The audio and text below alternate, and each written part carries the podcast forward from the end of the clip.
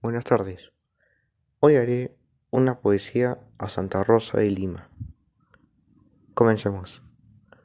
Santa Rosa de Lima, tierna madre mía, llevas en tus ojos la inocencia de una niña.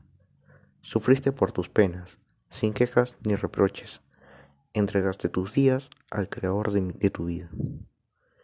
Entre cadenas te moliste, entre lágrimas te despediste de la vanidad de la vida para quedar con una santa en el cielo de la gloria. Quisiste salvar al mundo, pero perdiste tu alegría, llenando de oscuridad todos tus días.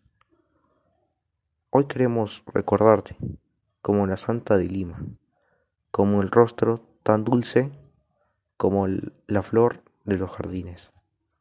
Muchas gracias.